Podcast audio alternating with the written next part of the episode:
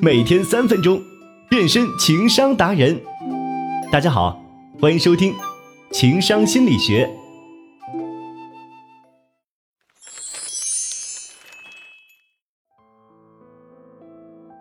在电影《被嫌弃的松子的一生》中，反复出现过这样一个镜头：一个女孩瞪大眼睛，撅着嘴，通过鬼脸来取悦他人。这就涉及我们今天要讨论的话题——讨好型人格。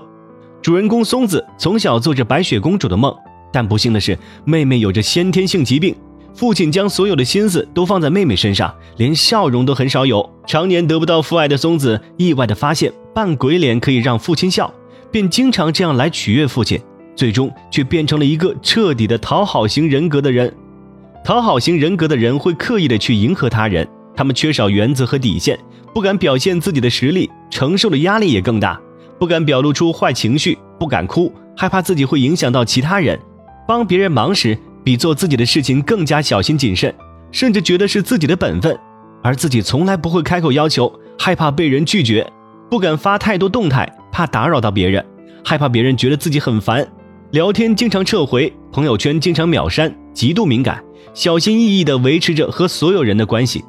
每次评论都要想好久好久，害怕评论了朋友不开心，不评论了也怕朋友不开心。形成讨好型人格的原因有很多，但大部分都和成长经历有关。若小时候在人际交往过程中遭遇过伤害，被人欺负，被孤立过，就很容易形成讨好型人格。尚不成熟的认知中，他们会认为，如果我满足了别人，他们就会把我当朋友了，不会再欺负我了。从内心里，讨好型人格的人是渴望被关心和关爱的。正因为缺失了太多关心，所以他们常常用自以为有效的办法来获取他人的关注和好感。但是事情往往事与愿违，被嫌弃的松子的一生便是最好的反面例证。因为每个人都有自己独特的价值，如果放弃追求自己的独特，也是冒了非常大的风险。你吸引来的也许并非是你真正欣赏的人。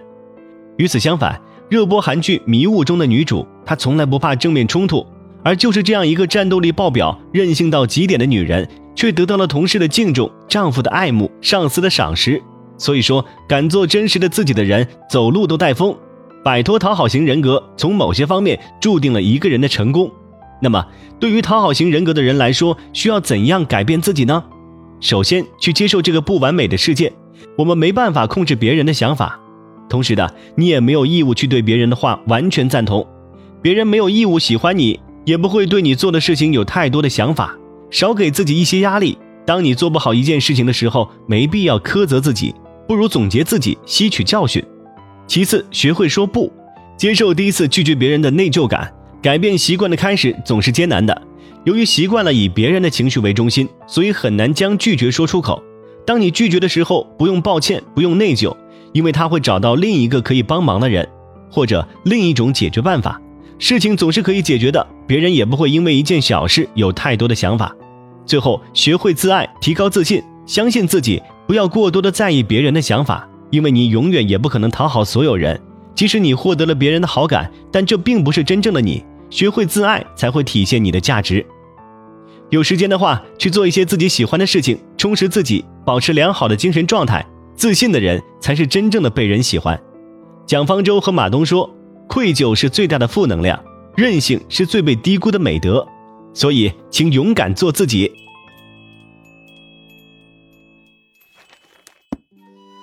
好了，本期节目就到这里，欢迎订阅《三分钟情商心理学》，我们下期再见。